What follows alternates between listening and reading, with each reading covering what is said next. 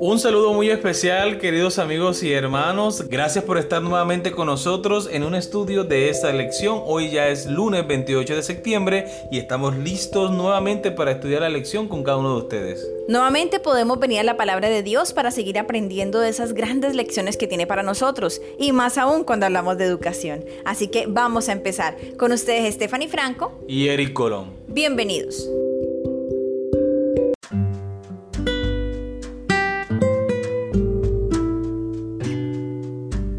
Intromisión, el título de la lección para el día de hoy.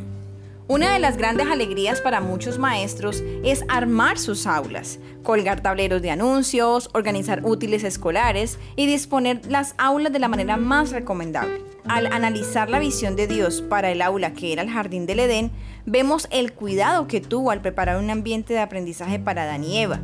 Deseaba que la belleza los rodeara.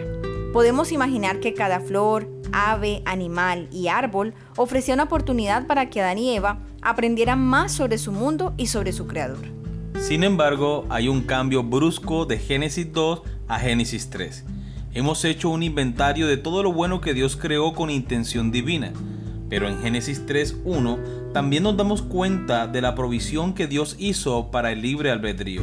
La presencia de la serpiente astuta más que todos los animales del campo, implica un alejamiento del lenguaje utilizado hasta ahora. Palabras como bueno en gran manera, no se avergonzaban y delicioso son expresiones utilizadas para describir la creación de Dios en los capítulos anteriores. No obstante, ahora con la serpiente el tono cambia. De repente se introduce un elemento negativo en lo que hasta ese entonces todo era perfección. En contraste, Génesis presenta a Dios como lo opuesto a la astucia. Dios es enfáticamente claro acerca de sus expectativas de la pareja en el jardín. Sabemos por el mandato de Dios en Génesis capítulo 2 versículos 16 y 17 que Él estableció una norma fundamental que ellos debían obedecer, que era no comer del árbol prohibido. Hay algo que se destaca en esta historia y es que Adán y Eva fueron creados como seres morales libres seres que podían elegir entre la obediencia y la desobediencia. Por lo tanto, desde el mismo comienzo, incluso en un mundo no caído, podemos ver la realidad del libre albedrío humano. Muy bien, hemos llegado a la pregunta de la lección. En Génesis capítulo 3 versículos 1 al 6 analiza las descripciones que utilizó la serpiente y que Eva luego repitió. ¿Qué observas en la información que la serpiente le ofrece a Eva? ¿Qué adviertes en la forma en que Eva empezó a considerar el árbol del conocimiento del bien y del mal? Génesis capítulo 3 versículo 1 al 6. Pero la serpiente era astuta más que todos los animales del campo que Jehová Dios había hecho, la cual dijo a la mujer, con que Dios os ha dicho, no comáis de todo árbol del huerto. Y la mujer respondió a la serpiente, del fruto de los árboles del huerto podemos comer pero del fruto del árbol que está en medio del huerto, dijo Dios, no comeréis de él ni lo tocaréis para que no muráis. Entonces la serpiente dijo a la mujer, no moriréis, sino que sabe Dios que el día que comas de él serán abiertos vuestros ojos y seréis como Dios, sabiendo el bien y el mal. Y vio la mujer que el árbol era bueno para comer y que era agradable a los ojos y árbol codiciable para alcanzar sabiduría y tomó de su fruto y comió y dio también a su marido, el cual comió así como ella. Muy bien, recordemos las preguntas. ¿Qué observas en la información que la serpiente le ofrece a Eva?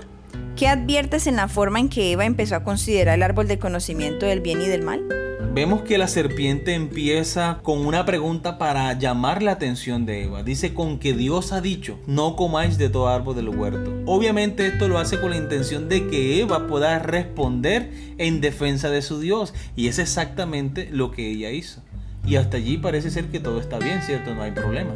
Es que aquí se nota que él quería entablar una conversación, que ella le prestara atención y que ella le explicara algo que él sabía muy bien. Entonces Eva le expresa las razones por las cuales no se puede acercar el árbol ni mucho menos comer su fruto, porque el día que comieran de ese árbol, ciertamente morirán. Pero la serpiente, dice la Biblia, era más astuta que todos los animales del campo que Dios había creado. Entonces Lucifer le presenta una verdad a medias, una verdad disfrazada de una gran mentira. Satanás le dice, no moriréis, sino que sabe Dios que cuando coman del fruto serán abiertos vuestros ojos y seréis como Dios. Esto parece ser que le llamó la atención a Eva, porque dice el texto bíblico en el versículo 6, y vio la mujer que el árbol era bueno para comer. ¿En qué momento decide Eva que el árbol es bueno para comer? Cuando Satanás le propone la idea de que sería semejante a Dios. Entonces la serpiente allí siembra la semilla en Eva de la desconfianza. De la duda. Exacto, de la duda en su Dios, en su creador. Y es que el comentario de Elena de Guay en el deseo de toda la gente nos hace entender que Eva entiende de que la serpiente habla porque ha comido del fruto. Entonces el engaño se hace aún mayor. Exacto. Entonces allí Eva empieza a ver el árbol con otros ojos ya lo ve como un árbol codiciable para también alcanzar el conocimiento que la serpiente esta le está diciendo. Y entonces Eva pensó, ¿qué podría obtener yo al comer este fruto? Exacto. Entonces allí ella en parte es engañada, porque la envuelve en una idea de que iba a conocer más, de que iba a tener más sabiduría, de que se abrirían sus ojos para algo bueno. Así es, Eva fue engañada y podríamos pensar que fue por el argumento de Satanás, pero su debilidad no estuvo en el engaño propiamente, sino en la desconfianza de su Dios. Así es. Eso nos pasa cuando ponemos en duda la palabra de Dios, sus promesas para nosotros. Entonces Eva extendió su mano y comió. Y parece ser que era verdad, comió y no había muerto, no había pasado nada. Entonces también dio del fruto a su esposo. Cuando hubieron comido los dos, entonces se dieron cuenta de su pecado, de su gran error, de su desobediencia. Y es que aquí vemos algo muy interesante. La sentencia de moriréis que había dicho Dios no era una muerte fulminante, que apenas probaran morirían inmediatamente, sino que era una muerte, como dice el pastor Bullón, una muerte muriendo. ¿Sí? Cada día morir un poquito. Esta pareja que debió haber permanecido obediente a Dios, dieron cabida a la desconfianza, a la duda, como tú decías, amor, y ahora se hallan en un problema gravísimo, porque se dan cuenta que sí, efectivamente fueron abiertos sus ojos, pero para conocer el mal. Porque antes eran inocentes, era una pareja santa que había salido de las manos de Dios perfecta. Pero una vez que ellos deciden, porque tomaron la decisión de ceder ante esa tentación de ese fruto, aunque Dios les había advertido y Dios también les advirtió que serían tentados en algún momento. Ahora ellos caen y todo ese plan maravilloso de Dios, todo eso lindo que Dios había preparado para ellos, pues se echa a perder.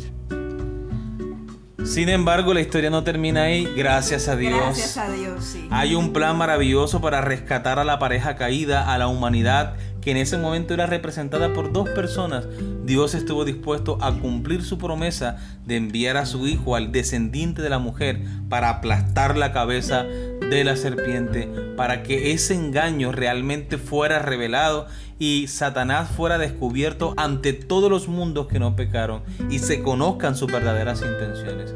Ahora Cristo ha vencido y reina por los siglos de los siglos y nosotros esperamos su pronto regreso. Amén. Amén. Todos lamentamos el error de Adán y Eva, todos lamentamos su pecado, pero ¿con cuánta frecuencia nosotros incurrimos en el mismo pecado, en la misma transgresión? Yo creo que diariamente, amor, diariamente incurrimos en el mismo error de creerle más a otras personas, al enemigo y no a Dios. Dios ha prometido, buscad primeramente el reino de su justicia y todo lo demás será añadido. Y nosotros no buscamos su reino, no le hacemos caso y luego decimos, pero es que me falta esto, pero me falta aquello, pero es que no estamos confiando en lo que Dios nos dice. Dios dice algo, confiemos en lo que dice, hagamos lo que dice, seamos obedientes y vamos a ver grandes cosas en nuestra vida porque lo hemos visto. Cuando obedecemos vemos cosas hermosas. Deberíamos continuar siendo obedientes y no creerle a la voz del enemigo cuando nos mete ideas en la cabeza. Sí, queremos hacer las cosas a nuestra voluntad, a nuestro modo, pero entendamos de una vez que no es como yo quiero, es como Dios lo ha dicho en su palabra. Amén.